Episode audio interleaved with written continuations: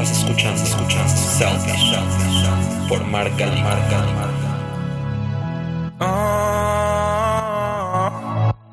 Bienvenidos a este episodio número 21 de este podcast que se llama Selfish con doble L. Yo soy Mark y aquí pasando lista como todos los lunes. Les recuerdo que Selfish está en todas las plataformas de podcast y que también estamos en Instagram como self-ish o en Facebook como Selfish con doble L.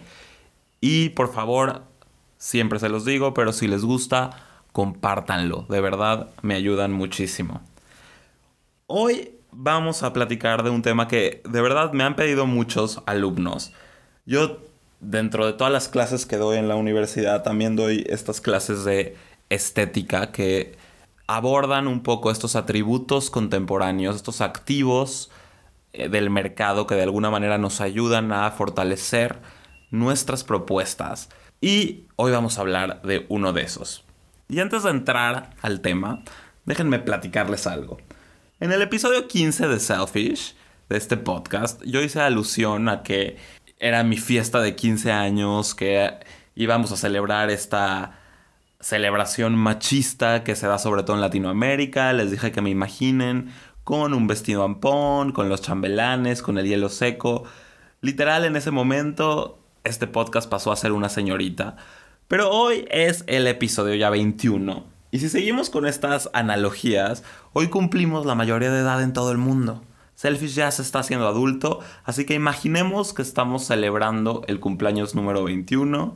Aunque no se pueda por las condiciones, imaginemos que estamos en un restaurante, el que ustedes quieran, con una rebanada de pastel enfrente, una vela. Atrás de mí están todos los meseros cantando las mañanitas o cualquier canción de cumpleaños. Terminan, todos aplauden. El cumpleañero, en este caso, que sería yo, pues apenado por este espectáculo que está dando el restaurante, sonríe nerviosamente, me choca que me canten las mañanitas o que me canten cualquier canción de cumpleaños, mientras todos están con sus celulares tratando de captar el momento en que soplo estas velas, mi mamá y mi hermana ponen un anillo en la velita como símbolo de buena suerte. Si estuviéramos en un restaurante imaginario asiático, seguramente tocarían este bong para que todos volteen a verme o en un restaurante francés me cantarían la canción de cumpleaños en francés, o en italiano los meseros gritarían tantiaguri. Y bueno, imagínense ya, apago la vela, todo vuelve a la normalidad. Y por un momento estos meseros me acaban de hacer vivir una experiencia muy interesante. Personalizaron el servicio, me hicieron sentir especial. Y además el restaurante acaba por ganarse una buena cantidad de dinero. Y todos los invitados parecen estar felices con esta puesta en escena. Todo lo que les acabo de narrar parece una escena normal que sucede en cualquier restaurante. Me atrevo a decir que todos lo hemos vivido. Y lo interesante de esto es que estas puestas en escena no solo suceden en restaurantes. Y no solo suceden cuando es tu cumpleaños, suceden en la mayoría de los establecimientos. Personalizar la experiencia, hacerte sentir especial y montar un show digno de Broadway para vender es una constante en el mercado actual. Nos encanta el espectáculo nos hace olvidarnos del contexto, nos sitúa en un estado falso de bienestar momentáneo que justifica racionalmente nuestra compra y nos engancha con las diferentes marcas. Esto no es algo nuevo. En el momento que se nos impuso un panorama que vanagloria el consumo como estilo de vida y como estado de bienestar, el mercado comenzó a hacer uso de este recurso que teatraliza las compras y borra la línea del ocio y el entretenimiento para generar ventas. Ya desde los años 60, Guy Debord, este filósofo y cineasta francés, que por cierto he mencionado en muchos episodios, en su intento por criticar a la sociedad moderna escribe este famoso texto, que se llama La sociedad del espectáculo, y nos sitúa en un panorama en donde la vida entera de la sociedad en la que reina las condiciones de producción no son más que una inmensa acumulación de espectáculos. El capitalismo es lo que permea nuestro estilo de vida aproximadamente desde el siglo XIX y con el tiempo, lejos de irse borrando, este encanto por entretenernos se ha fortalecido y se ha impulsado cada vez más.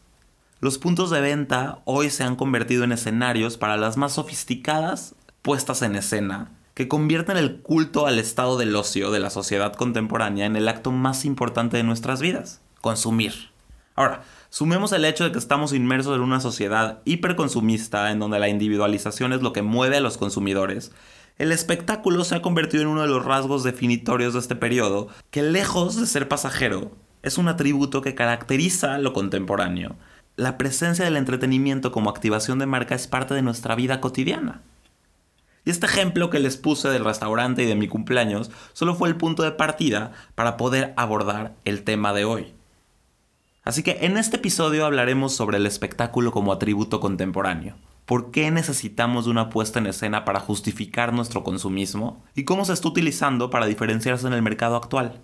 Y como siempre antes de empezar este tema, les quiero advertir que nos vamos a meter en algunas definiciones de algunos pensadores, desde Marx hasta Vargas Llosa, para entender esta idea del el espectáculo. Entonces, primero tenemos que entender las características de la sociedad contemporánea, porque no podemos entender un atributo que es contemporáneo sin entender a la sociedad. Desde hace unos años, la posmodernidad ocupa el panorama cultural frente a la modernidad.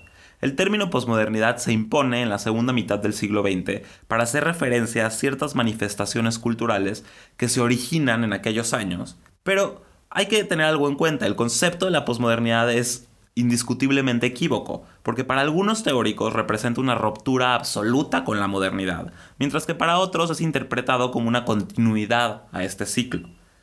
Independientemente de cómo se aborde, la realidad es que varios teóricos y filósofos contemporáneos coinciden con que el panorama moderno ya no es válido. Los cambios políticos, económicos, sociales y culturales que tuvieron lugar en los últimos 60 años provocaron una crucial ruptura con el periodo moderno, los ideales modernos son esencialmente utópicos y presagian un futuro mejor. Y este ideal de progreso está lejos de alcanzarse. Y así descontentos y desencantados, nos reafirmamos hoy en el presente y confiamos más en el pasado que en el futuro. Si la modernidad surgió de la mano de estas utopías sociales en donde la lucha era en colectivo, la posmodernidad en contraste es el tiempo del yo y del intimismo, de la individualización, y como sujetos posmodernos somos narcisos hiperconsumistas que apelamos a la indiferencia. En otras palabras, somos seres enajenados, alienados, dispuestos a comprar para absorber el desencanto. La alienación o esta enajenación se puede entender como la circunstancia en la que vive toda persona que no es dueña de sí misma, ni es responsable de sus acciones y pensamientos. Hegel designaba como alienación el extrañamiento o distanciamiento del sujeto en relación consigo mismo. Y Marx, por otro lado, relacionaba la alineación con su teoría de la explotación del proletariado por parte del capitalista. Marx interpreta el concepto de alienación como la relación de explotación propia del sistema, en el cual el trabajador no es considerado como persona en sí, sino en función de su valor económico, como mano de obra para la manipulación del capital. Es decir, el trabajador no representa sino determinada cantidad de dinero. Una vez que entendimos cómo Marx describe esta alineación. Vamos a regresar un poco a Guy en donde él retoma la idea de alienación de Marx y afirma que esta circunstancia ha copado la vida social en la sociedad industrial moderna en la que ha triunfado el capitalismo. La vida ya no se vive, más bien se representa, y el consumidor real se convierte en consumidor de ilusiones. La mercancía es esta ilusión y el espectáculo es su manifestación. Si entendemos espectáculo como la representación o función que se presenta ante un público con el fin de entretener, en el momento que las condiciones capitalistas se imponen, la ilusión del consumo se impregna en la mente de todos y el consumo borra la línea entre la necesidad y el deseo y se convierte en el ideal de la felicidad. Se iguala el estado de bienestar con el estado de consumo. Este estado de bienestar se manifiesta a través del entretenimiento, por lo que el espectáculo sirve para cerrar el ciclo del capitalismo. Nuestra mirada ha estado totalmente condicionada por los medios de comunicación y la cultura del placer. Nos hemos convertido en esclavos de nuestra imagen cuando nuestras realidades están tan deterioradas. Nuestra propia incapacidad para buscar una realidad con sentido nos conduce a la necesidad de construir una imagen de nuestra realidad adulterada. El espectáculo es el capital en un grado tal de acumulación que se transforma en imagen. Este estado de representación en donde hay una delgada línea entre el estado de bienestar y el entretenimiento ha resultado en una sociedad desculturalizada. La cultura hoy es diversión y lo que no es divertido resulta no ser cultura. Lo que vende es bueno y lo que no conquista al público es malo. El mercado fija hoy el único valor. el valor que solo se hace efectivo a través del entretenimiento. En un ensayo que se llama La civilización del espectáculo que escribe Vargas Llosa, plantea un mundo de entretenimiento en el que la diversión tiene la primicia un mundo en el que se banaliza la cultura y en el que el periodismo difunde antes que información chismes y escándalos de manera irresponsable. Uno de los factores de esto es el bienestar y la libertad de costumbres que alcanza Occidente tras el duro periodo que fue la posguerra. Y con ello, la multiplicación de industrias de diversión, tan necesaria para olvidar todo aquello que perturba y angustia. El espectáculo se convierte así en el escape perfecto del individuo enajenado. En otras palabras, la lógica del espectáculo funciona así. No estamos consumiendo, entre comillas, estamos asistiendo a una puesta en escena que nos hace olvidar y justificar la compra. Nos vende un estado líquido de felicidad momentánea. Es un placer instantáneo. El espectáculo intensifica la relación hedonista que la marca establece con el consumidor, la distingue y la diferencia se expresa con propuestas renovadas que son experiencias emocionales, envolventes, sensoriales, recreativas y aspiracionales que crean ilusiones maravillosas, o sea, un paraíso consumista. Desde que abrimos los ojos hasta que nos metemos de nuevo a la cama a dormir, las marcas nos están gritando en todas partes. Todas quieren sobresalir. Y nosotros como consumidores cada vez somos más exigentes y frente a la creciente competitividad creativa actual, el espectáculo promueve la voluntad de las marcas para destacar y diferenciarse. El espectáculo es una característica que emerge en el campo creativo de la contemporaneidad y tiene una energía de activación en el contexto de mercado. Se utiliza como estrategia clave con el fin de llegar a un gran segmento de mercado y aunque el espectáculo está en todos lados, lo vamos a encontrar más tangible en hoteles, restaurantes, cines, clubes, museos y la mayoría de los espacios de consumo que nos rodean. Incluso podemos situar como la aparición del espectáculo como herramienta de venta con la aparición de estos centros comerciales a finales del siglo XIX, en donde la nueva sociedad capitalista contagia a las ciudades y el urbanismo se recrea a través de nuevos espacios de consumo. En Francia, por ejemplo, el primer acercamiento a esto son las famosas galerías, estos callejones enteros que sirven a los peatones como espacios de recreación. El tiempo de ocio se convierte en tiempo para consumir y las calles se llenan de comercios que para diferenciarse utilizan la estética de las vitrinas. Este modelo de callejones se extiende por toda Europa a principios del siglo XX. En los años 80 se deciden revitalizar estos callejones o estas galerías y por eso hoy si van a París o a Londres se van a encontrar estos pasos peatonales reactivados desde la nostalgia. Pero bueno, retomando esto, tenemos que ubicarnos otra vez en el siglo XIX, en donde las condiciones de las calles, la gran cantidad de personas en el mismo espacio y sobre todo los olores que se daban, comienzan a generar una percepción negativa de estos callejones y obviamente la gente se da cuenta de que no son espacios que pueden ir con toda la familia y empiezan a permear el consumo. Entonces los empresarios se dan cuenta de la oportunidad de crear espacios de ocio dirigidos al consumo y sobre todo de diversificar la audiencia. Y así se desarrollan las primeras tiendas departamentales, edificios comerciales enteros en donde la experiencia de compra se vuelve familiar y la oferta se amplía a una cantidad excesiva de mercancía. Entre estos primeros centros comerciales vamos a encontrar Lafayette en París que sigue o Selfridge en Londres en Oxford Street. El éxito comercial de estos espacios fue la teatralización de la venta. Había tantos productos que la única manera de encontrar el producto deseado eran empleados que te ayudaban literal con un guion aprendido de memoria que simulaba una obra de teatro. En otras palabras, los edificios comerciales eran los teatros, los empleados eran los actores y los consumidores los espectadores perfectos. Al final, uno no paga por el producto, sino por el espectáculo. Hoy las ciudades están hechas para el consumo. Las estrategias urbanas no pueden dejar fuera los espacios de consumo, así que la oferta del mercado es enorme. Y les voy a poner muchísimos ejemplos porque vamos a ver cómo el mercado hoy está explotando estos espectáculos.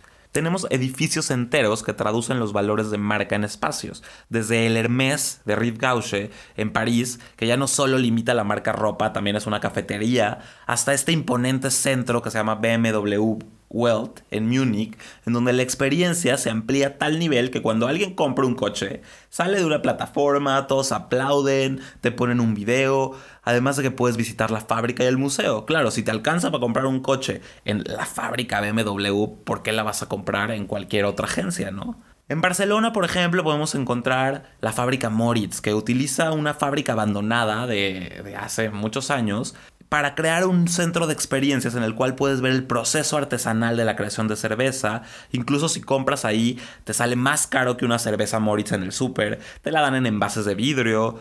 Según esto, que es más fresca y puedes quedarte con el envase, refiliarlo las veces que quieras. Y sin duda Moritz ha sabido rescatar los valores artesanales de una marca catalana que estaba ya en un declive de su ciclo de vida y la ha sabido rescatar a través de la nostalgia, que es lo que permea en este mercado. Para escuchar sobre la nostalgia pueden escuchar el podcast número, creo que es el 18, que se llama También recordamos lo que no vivimos. Por ejemplo, en Dinamarca en el 2017 se construyó la casa Lego, que es otro ejemplo donde se traduce la diversión y este proceso industrioso de sus piezas. Incluso el edificio está ensamblado como si fueran piezas gigantes de Lego. Cada esquina del espacio está hecha para tener una experiencia de marca. En México, por ejemplo, tenemos el Palacio de Hierro. Hace unos años remodeló toda su sede en Polanco y abrió el Palacio de los Palacios donde cada piso es una experiencia distinta. Incluso está la zona gourmet, en donde están estos tacos de los panchos, que son muy famosos aquí en México. Pero te cuestan más caros consumirlos en esa zona que comer tacos en la esquina, porque claro, no es lo mismo comer tacos en el Palacio de los Palacios que en la esquina de la calle. También, por ejemplo, en Los Cabos está este restaurante que al mismo tiempo es una granja que se llama Flora's Farm, en donde es todo un terreno enorme que está lleno de invernaderos y huertos y toda la comida viene de ahí y es un verdadero espectáculo. Muy caro, pero es un placer comer ahí, de verdad es deliciosa la comida, se los recomiendo. Pero estos espectáculos no solo se traducen a espacios de consumo, también los podemos traducir a las experiencias de marca. Desde los años 80, 90, las marcas han estado constantemente trabajando para ver qué experiencia le damos. Tenemos ejemplos en Estados Unidos como esta marca que se llama American Girl que sacó una campaña que se llama Like You, en donde tú podías hacer tu muñeca y a tu imagen y semejanza. Claro, somos una sociedad narcisista y hedonista y obviamente iba a funcionar para que las niñas hagan su muñeca idénticas a ellas. O estrategias que hacen en los 2000 Victoria's Secret o Abercrombie, que lo que hacían eran poner a estos hombres sin camisa en toda la tienda o a, las modelos de Victoria's Secret, a los ángeles de Victoria's Secret fuera de las tiendas. Obviamente no eran las supermodelos, pero eran edecanes pagadas que parecían estas supermodelos y se paraban afuera de las tiendas. Hoy el mercado ha cambiado y claro que estas propuestas pueden llegar a considerarse machistas. Obviamente no podemos medir todo con la vara del 2020, pero en ese momento fueron estrategias que funcionaron porque permeaban la experiencia. Incluso en Abercrombie,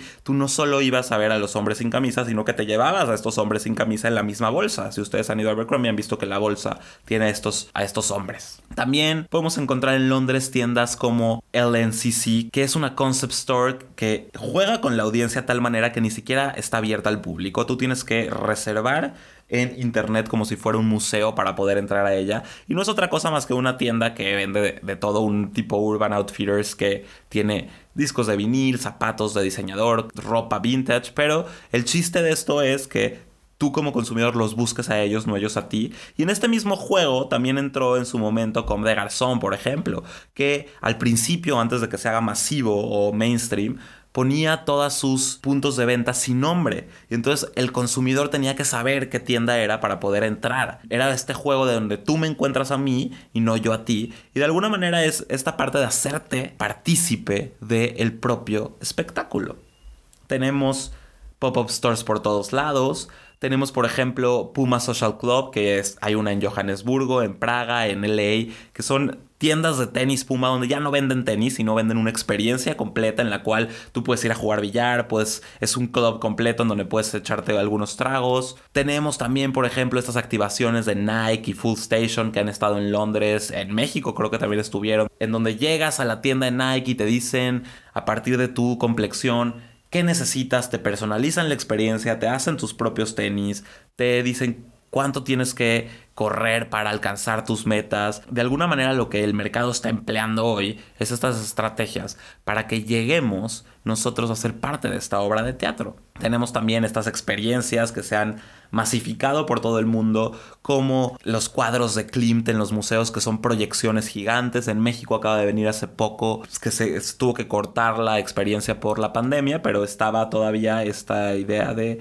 Van Gogh Alive, que era este gran museo de Van Gogh con sus obras proyectadas como un espectáculo, ya no la obra, sino la representación de esta obra, o sea, es la copia de la copia de la copia, si se dan cuenta. Dentro de esto, hoy nos enfrentamos a todo un conjunto de cambios que marcan el presente y el futuro de los espacios de consumo y que deben servir de estímulo para idear e implementar propuestas nuevas. Sin duda tenemos que meter en estas propuestas tanto la parte estética como la parte digital, ¿no? Los formatos se han multiplicado y estas tipologías deben de ser híbridas. Y vamos a encontrar grandes almacenes, flagships, concept stores, brand spaces y pop-ups por todos lados que van a explotar esta teatralidad. Obviamente esto también va a cambiar a partir de la pandemia, tenemos que ver qué va a pasar, pero les pongo más ejemplos. En Miami, por ejemplo, está esta concept store que se llama The Webster, que de alguna forma tiene neones emblemáticos por todos lados. También en Sao Paulo, en Los Ángeles, vamos a encontrar edificios con estas pieles texturizadas. O vamos a encontrar en Barcelona la Casa Bonai, la Cotton House o la Soho House, que es todo este club privado. Activaciones transmedia que apelan a los cinco sentidos, que amplifican distintos canales sensoriales.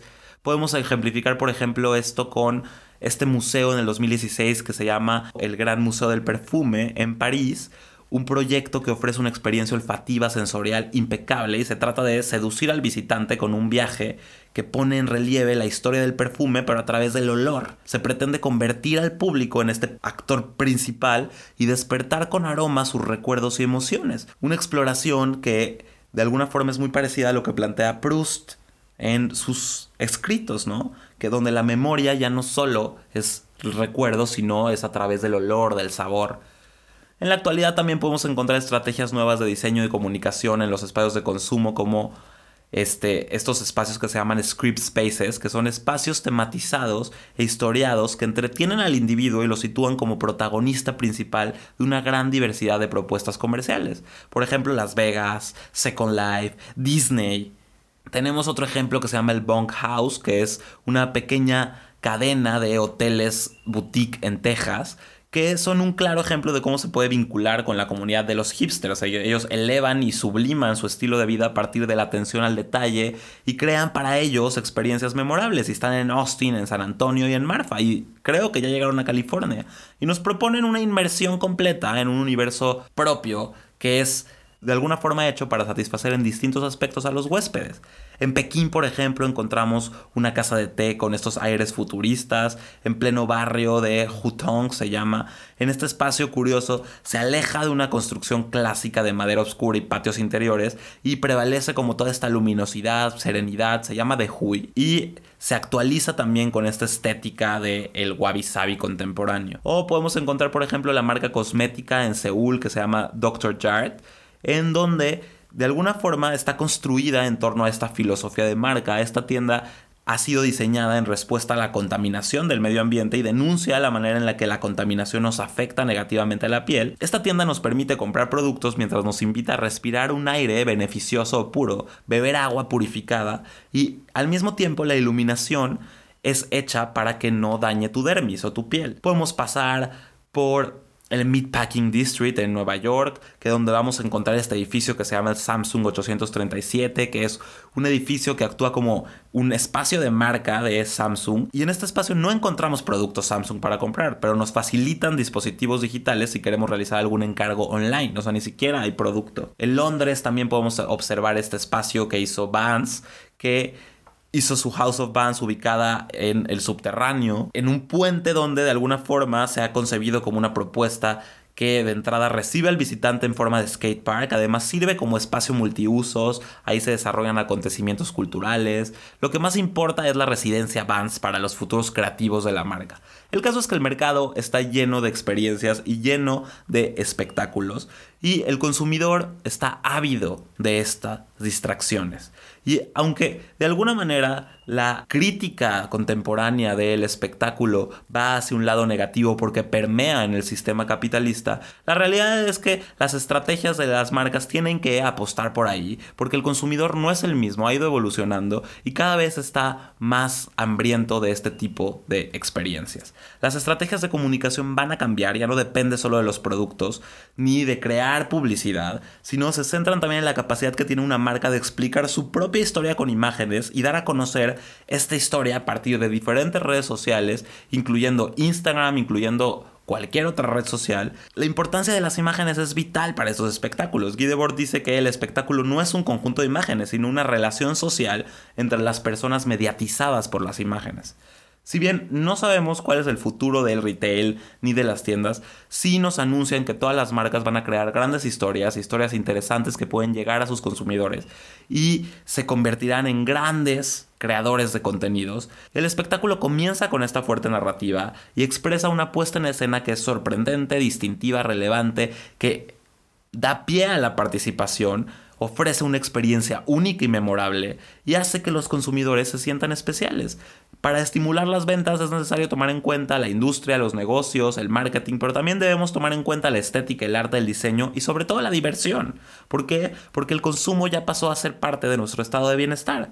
Siguiendo estos parámetros, vamos a ver los resultados y vamos a encontrar arquitectura fuera de lo común, vamos a encontrar proyectos originales, experiencias que nos den un sentido agradable y aunque sea falso y aunque sea momentáneo, es importante que nosotros como consumidor, porque no vamos a dejar de consumir, lo estemos viviendo. Tenemos que entender que la impresión general debe ser diferenciada con el resto del mercado y el margen de la creatividad debe de ser infinita. Aprendamos a amplificar con éxito la dimensión artística del capitalismo que es el espectáculo. Tenemos que ser capaces de evaluar positivamente los proyectos. Hay muchas grandes empresas y pequeñas empresas que van a tener que apostar a irse por allá. Y lo interesante es que el mercado contemporáneo nos ofrece esta oportunidad de incursionar en áreas de consumo muy diferentes, propuestas que hemos tomado en cuenta para explicar ahorita el podcast actual. De alguna manera esta característica del espectáculo como atributo del marketing nos ayuda a promover estas propuestas. Y aunque no a todas las marcas les funciona, depende de su ADN, sí es importante que si ustedes están dispuestos y tienen el presupuesto, entiendan que hoy el mercado está ávido de estos espectáculos y aunque se los repito, en un principio se puede determinar filosóficamente que es algo negativo, tenemos que poner en perspectiva que al final estamos en este panorama, que estamos consumiendo y que queremos sentirnos importante. Por lo tanto, ustedes como mercadólogos tienen que hacerlo de esa manera. Esto es todo por hoy. Espero que les haya gustado. Realmente a mí me encanta esta parte de los atributos contemporáneos. Voy a tener oportunidad en otros episodios de decirles los otros atributos que permean como activos claves en la industria. Cualquier duda o comentario ya saben, escríbanme, compartan si les gusta y yo les agradezco muchísimo y nos escuchamos la próxima. Estás escuchando, escuchando por Marca Marca